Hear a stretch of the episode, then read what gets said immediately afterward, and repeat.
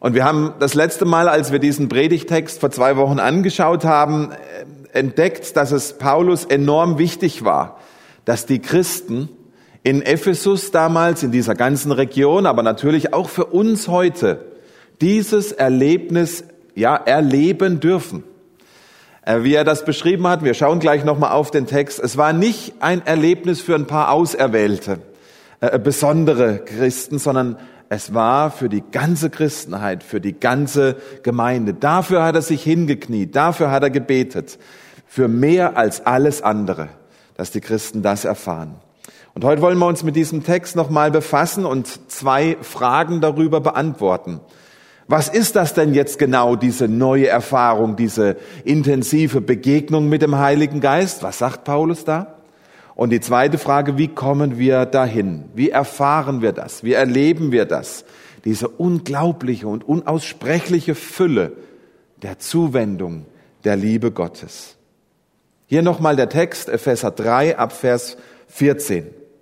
Deshalb beuge ich meine Knie vor dem Vater, von dem jedes Geschlecht im Himmel und auf der Erde seinen Namen hat, dass er euch Kraft gebe, nach dem Reichtum seiner Herrlichkeit, gestärkt zu werden durch seinen Geist an dem inwendigen Menschen, dass Christus durch den Glauben in euren Herzen wohne und ihr seid in der Liebe eingewurzelt und gegründet, damit ihr mit allen Heiligen begreifen könnt, welches die Breite, die Länge, die Höhe und die Tiefe ist. Und auch die Liebe Christi erkennen könnt, die alle Erkenntnis übertrifft, damit ihr erfüllt werdet, bis ihr die ganze Fülle Gottes erlangt habt. Dem aber, der überschwänglich tun kann über alles hinaus, was wir bitten oder verstehen, nach der Kraft, die in uns wirkt, dem sei Ehre in der Gemeinde und in Christus durch alle Geschlechter von Ewigkeit zu Ewigkeit. Amen. Wir haben letzte Woche da gesagt, Paulus hätte für so viele wichtige alltägliche Dinge und Herausforderungen in der damaligen Zeit beten können für diese Gemeinde. Und trotzdem hat er sich dafür hingekniet hat er dafür als allererstes gebeten, dass die Christen diese intensive Erfahrung mit dem Heiligen Geist erleben und erfahren. Was ist das denn jetzt genau, diese neue Erfahrung? Was beschreibt Paulus hier? Wie äußert sich das? Wie kann ich es erkennen? Um das natürlich herauszufinden, was das ist, müssen wir genau hingucken, für was Paulus hier betet. Schaut nochmal auf Vers 16. Da heißt es, dass er euch Kraft gebe, also Christus oder der Vater, nach dem Reichtum seiner Herrlichkeit gestärkt zu werden durch seinen Geist am inwendigen Menschen. Also diese Kraftwirkung des Heiligen Geistes soll zuerst einmal meinen inneren Menschen stärken. Es ist ganz wichtig da zu erkennen, wenn die Bibel über den inneren Menschen spricht, dann spricht sie sozusagen über mein Herz, über den das, das, das, der Sitz meines geistlichen Lebens. Dabei ist das Herz also nicht der Sitz meiner Gefühle, sondern es ist, jemand hat es mal so ausgedrückt, das Kontrollzentrum meiner ganzen Persönlichkeit. Es ist der Ort, an dem meine ganz grundsätzlich, meine basischen Glaubenssätze abgespeichert sind. Also unsere wirklichen Überzeugungen. Nicht das, was wir glauben zu glauben oder glauben zu denken, sondern das, was wirklich in uns angesiedelt ist. Das sind die Dinge, die wir wirklich hoffen und erwarten. Die Dinge, worauf wir wirklich unser Glück, unser Zufriedensein, unsere Freude basieren würden. An das, was wir wirklich hingegeben leben. Und ihr erkennt schon, so wie ich das ausdrücke, das kann oftmals ein ganz großer Unterschied sein, was da wirklich in unserem Herzen los ist und was wir glauben, was da los sein sollte. Ja, was wir mit unserem Verstand von der Bibel her vielleicht kennen und überzeugt sind, aber in unserem Herzen diese 30 Zentimeter oftmals ein ganz großer Unterschied machen. Denn die Dinge, die Überzeugungen, die hier sitzen, die in meinem Herzen angesiedelt sind, die beeinflussen mein ganzes Sein, mein ganzes Tun. mein Leben, mein Denken, mein Fühlen. Das, was hier drin ist, das bestimmt, wie ich denke. Das bestimmt, wie ich handle. Das bestimmt ganz unterbewusst oftmals, was mich motiviert oder nicht, was mich depressiv macht oder nicht. Es entscheidet ganz ausschlaggebend, welche Entscheidungen ich treffe oder eben nicht. Und was Paulus hier betet in diesem Text, wofür er sich hinkniet, was ihm so wichtig ist, dass der Heilige Geist Gottes an diesem Ort in deinem Leben geht und ihm stärkt, ihn stärkt und ihm neue Kraft dort äh, gibt. Kraft, aber wofür? Kraft wozu? Um jetzt außergewöhnliche Werke vielleicht zu tun, um ein außergewöhnliches Christsein zu leben? Lasst uns mal genau hinschauen. Vers 18. Damit ihr mit allen Heiligen begreifen könnt, was die Breite, die Länge, die Höhe und die Tiefe ist, dass ihr die Liebe Christi erkennen könnt, die alle Erkenntnis übertrifft, und damit ihr erfüllt werdet bis zur ganzen Fülle Gottes.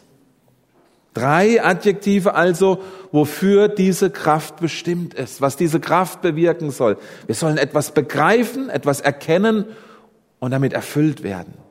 Das ist die Aufgabe dieser Kraft, die Aufgabe dieser neuen Begegnung, zu begreifen, zu erkennen und erfüllt werden mit dieser unaussprechlichen, unbegreiflichen Liebe Christi.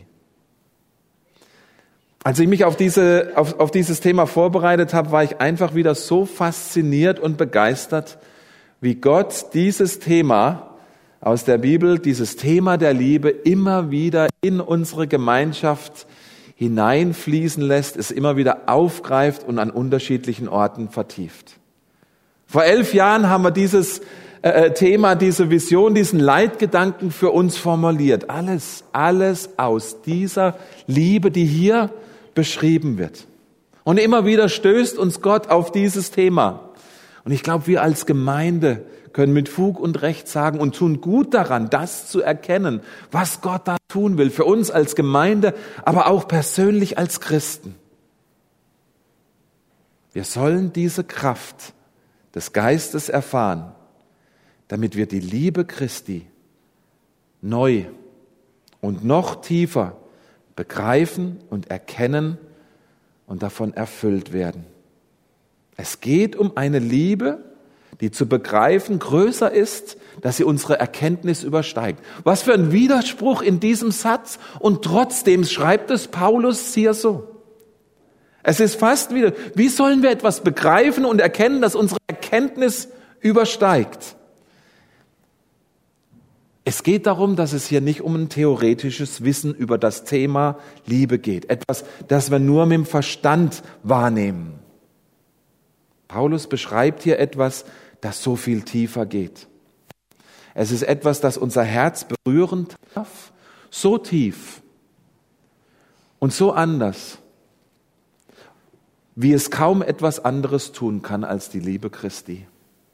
Nichts anderes darf so tief hineinfassen in unser Herz, in die dunkelsten Tiefen, die da da sind, als das, was Paulus hier beschreibt. Vielleicht mal so ein kleines, Ehepaar, äh, ein kleines Beispiel. Ähm, viele, viele Ehepaare, äh, wenn sie länger verheiratet sind, sprechen von so einer Erfahrung.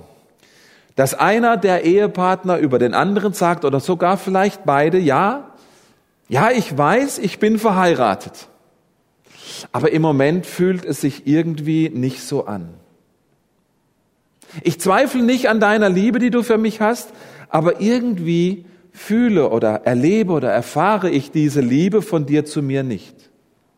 Du zeigst mir deine Liebe nicht auf diese Art und Weise, dass sie mich wärmt, dass sie mich erfreut, dass sie mich tröstet, dass sie mich tief berührt und unsere Beziehung zusammenschweißt.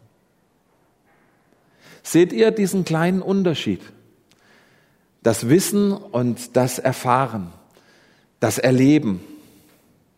Und wenn Paulus hier für Christen betet, dass sie die Liebe Christi begreifen, dann spricht er nicht über irgendwelche theoretischen Konzepte Fünf Sprachen der Liebe. Okay, verstanden, abgehakt, versuche ich umzusetzen. Zehn Regeln für eine glückliche Beziehung. Das ist nicht, was Paulus hier beschreibt. Er beschreibt eine tiefe innere Erfahrung der wahren und tatsächlichen und echten Liebe Christi.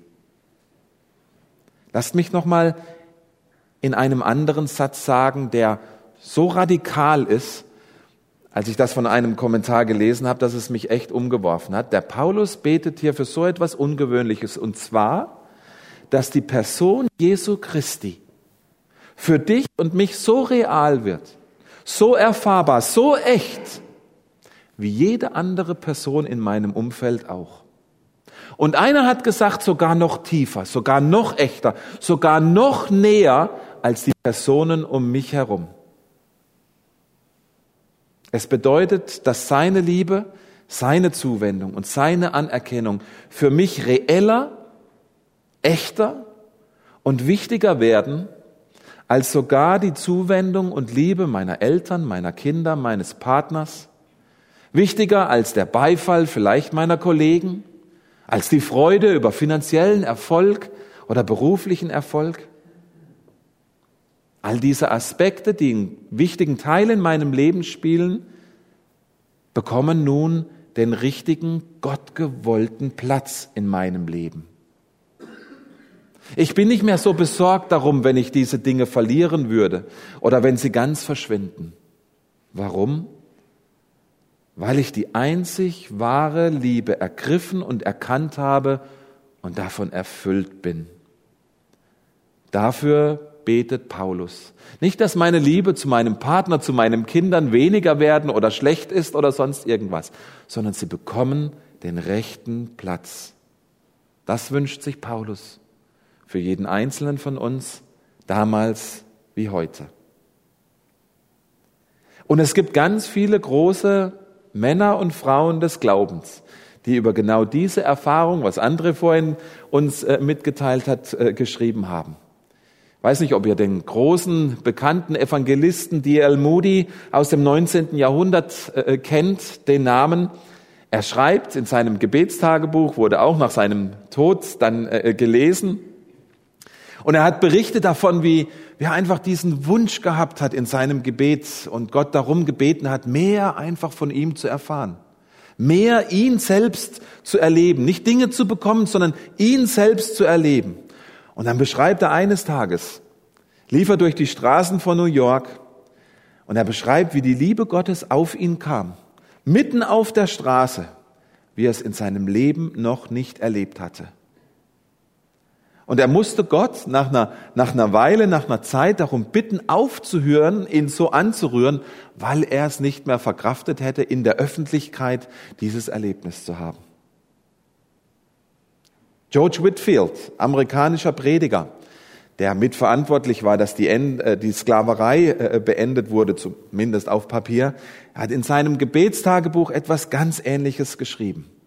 Er hat gesagt, ich habe es so oft erlebt, dass ich abends mich hingekniet habe an meinem Gebet und gebetet habe und wie Gottes Liebe in mich floss, mich überwältigt hat, dass ich Gott bitten musste, aufzuhören damit, damit ich noch ein paar Stunden Schlaf kriegen konnte bis zum nächsten Tag.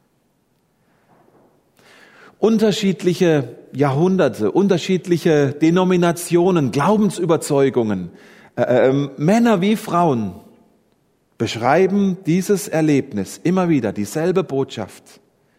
Die Liebe Christi bleibt nicht mehr ein abstraktes, theoretisches Konzept, sondern sie wird erfahrbar und erlebbar wie nie zuvor. Das ist die Bedeutung dieser neuen Erfahrung mit dem Heiligen Geist, für die Paulus betet. Jetzt, wenn uns das nicht abgeschreckt hat und gesagt und uns an den Punkt bringt, wo wir sagen, wow, bleib mir weg mit solchen Dingen, dann können wir an den zweiten Punkt gehen. Wie kommen wir dahin? Wie erfahren wir erleben wir diese unaussprechliche Fülle und Zuwendung Gottes. Es ist wie oft in unserem Glauben, in unserer Beziehung mit Gott, dass es ein Zusammenspiel dessen ist, was wir tun und was Gott uns schenkt. Ich hoffe, wir haben verstanden, es geht hier nicht um ein theoretisches Verstehen, sondern um eine Herzenserfahrung. Und deshalb ist diese Erfahrung auch eine Sache, die durchs Gebet herbeigeführt wird. Paulus macht uns das ja vor. Er geht auf die Knie und bittet Gott darum, dass die Epheser das erfahren dürfen. Diese Erfahrung ist also nicht etwas, das einem einfach mal so erwischt, aus dem Blauen heraus, das einem einfach mal so streift. Es darf, und das ist jetzt wichtig, hört mir diesen Satz gut zu, es darf und es muss im Gebet errungen sein, denn es ist ein Geschenk Gottes. Hä? Errungen sein?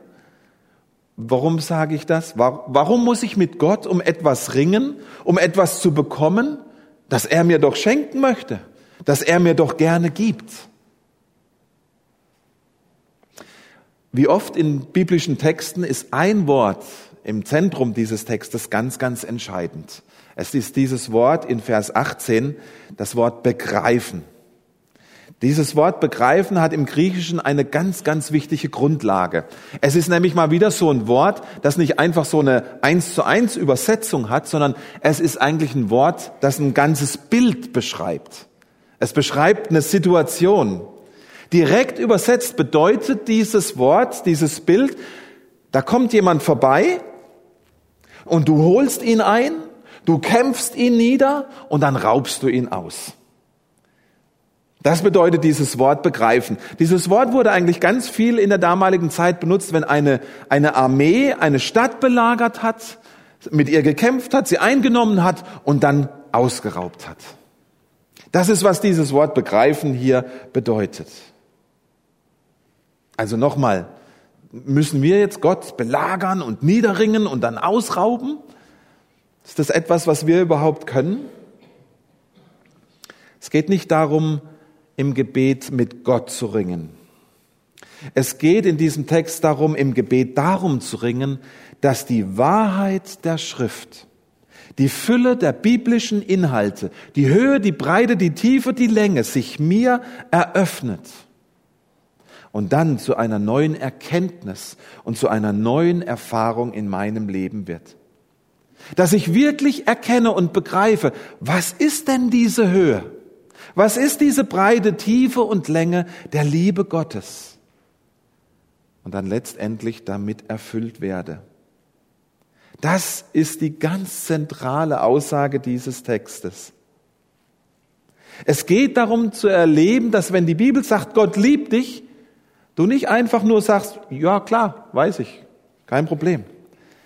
Das reicht eben nicht. Es geht darum, im Gebet die biblische Wahrheit so tief zu begreifen und zu erfahren, dass sie mich berührt, dass sie mich erfüllt und dass mein Leben davon radikal verändert wird. Darum ringe ich im Gebet. Um diese Erkenntnis, um dieses Begreifen. Und dabei geht es nicht darum, irgendwelche vorgekauten Erkenntnisse aus Büchern und aus einer Predigt oder aus irgendwelchen Konferenzen einfach in meinem Leben zu übernehmen, so wertvoll diese Aspekte auch sein können. Paulus beschreibt hier, dass das etwas ist, was ich ganz persönlich erfahre und ergreife in der Begegnung mit Gottes Wort und ihm selbst. Vielleicht erinnert ihr euch an die Emmaus-Jünger, als sie ihren Weg mit Jesus nach dessen Auferstehung gelaufen sind und er hat ihnen ja viel und lange von der biblischen Wahrheit erzählt. Und was haben sie danach gesagt? Was haben sie später gesagt über diese Begegnung? Brannte nicht unser Herz in uns, als er unterwegs mit uns redete und den Sinn der Schriften eröffnete? Ihr Lieben, das ist das Resultat von Ringen, von Begreifen und Ergreifen der Wahrheit Gottes für mein Leben.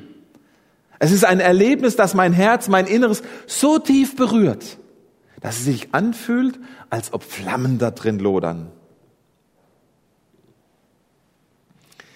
Hast du das schon einmal für dich persönlich erlebt? Ist das etwas, was du dir wünschst für deine Nachfolge, für deine Beziehung mit Jesus? Ich bin mehr denn je davon überzeugt, es ist real, es ist Gottes Absicht für dich und für mich. Und ich möchte uns ermutigen, dass wir das ergreifen, dass wir darum ringen im Gebet, dass sich Gottes Wahrheit, Gottes Schrift, Gottes Wort für uns so öffnet und berührt wie nichts anderes. Jetzt sagt der eine oder andere vielleicht noch, oh Mann, das ist, das ist absolut viel zu schwierig für mich. Wenn ich mich hinsetze und Bibel aufschlage, dann sagt mir Gottes Wort eigentlich gar nichts. Und ganz ehrlich gesagt, das ist ein Buch mit sieben Siegeln für mich. Da hat Paulus hier auch nochmal richtig gute Hilfestellung für uns. Schaut euch nochmal Vers 18 an. Da heißt es, damit ihr mit allen Heiligen begreifen könnt. Dieses Ringen, dieses Ergreifen, dieses Begreifen hat einen ganz starken gemeinschaftlichen Charakter. Im Gespräch, im Austausch, im Hören auf meinen Bruder, auf meine Schwester, da eröffnen sich mir Wahrheiten, die sich mir alleine so nie eröffnet hätten. Wir treffen uns als Hauptamtliche ja einmal im, im Monat als, als äh, zum Dienstgespräch im, im Bezirk. Und da hatten wir genau diese Woche äh, ähm, so ein Erlebnis, dass wir uns zusammen einen Bibeltext vorgenommen haben und, und, und ausgetauscht haben, dass wir danach gesagt haben allen, wow, das sind uns jetzt Kronleuchter aufgegangen ähm, im Austausch miteinander über, über diesen Text. Wie wertvoll ist das, ist das? Und Paulus legt uns das ans Herz, die geschwisterliche Gemeinschaft zu suchen und dort miteinander zu ergreifen. Das Bild der Armee, die die Stadt belagert und sie einnimmt und sie ausraubt. Dieses Bild einer Armee von Heiligen, von Hauskreislern, von Gebetskämpfern, von Gottesdienstbesuchern, belagern die Wahrheit Gottes, kämpfen und ringen mit diesen Gedanken und Wahrheiten, bis sie sich uns ergeben und wie ein warmer Sommerregen über uns in unser Herz fließen. Das ist das Versprechen der christlichen Wahrheit, der, der, christlichen Gemeinschaft und des Ringen mit der Gemeinschaft Gottes und seines Wortes. Zum Schluss, was ist das Resultat dieser neuen Erfahrung mit dem Heiligen Geist? Emotionales Hoch, Lachen im Heiligen Geist, Umfallen im Geist Gottes, hinfort ein angenehmes Leben als Christ? Was sagt uns die Bibel hier, dass die Resultate dieser Erfahrung sind? Ganz kurz zusammengefasst, ein radikal verändertes Leben. Es zeigt sich diese Erfahrung in einer neuen Art und Weise, wie ich denke, wie ich fühle, wie ich rede und wie ich handle. Wenn ich sage, dass ich diese tiefe neue Erfahrung mit dem Heiligen Geist gemacht habe, und gehe aus dieser Versammlung heraus, aus einem Hauskreis, aus, aus einer Konferenz, aus einem Seminar und bin noch genauso unbarmherzig, bin noch genauso zornig, genauso unehrlich, egoistisch, will nicht vergeben, unecht, künstlich vor anderen, dann habe ich nicht das erlebt, was Paulus hier beschreibt. Denn echte, tiefe Begegnung mit Jesu Liebe die zieht ein verändertes Leben nach sich. Paulus sagt, ich sage nicht, dass ich schon begriffen und ergriffen und alles erreicht habe, aber ich strecke mich danach aus. Denn nachdem die Wahrheit und die Realität der Liebe und der Höhe und der Breite der Liebe Christi mich tief unten in meinem Herzen berührt hat, da kann ich nicht mehr derselbe sein danach. Das geht einfach nicht. Lebensverändernde Begegnungen im Gebet, das ist unser übergeordnetes Thema. Darum geht's auch in diesem Text. Wir haben uns in den letzten Wochen unterschiedliche Wege angeschaut, wie Gott Lebensveränderung in uns bewirken kann. Einer davon steckt auch hier drin. Er muss uns, möchte uns ermutigen. Streckt euch danach aus. Ergreift es. Miteinander. Im Ringen mit Gottes Wort und seiner Wahrheit bis es sich eröffnet zu einer Begegnung mit Gott, die niemand und nichts anderes dir und uns geben kann. Ich möchte nochmal mit uns beten.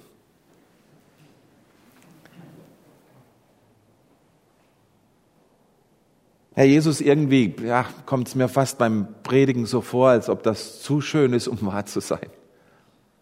dass, dass, so etwas, dass es so etwas gibt und dass du so etwas tun möchtest. Und trotzdem ist es Teil deines Wortes und ja, will, will gar nicht reingehen, was uns manchmal vielleicht daran hindert, dass das Realität in unserem Leben wird.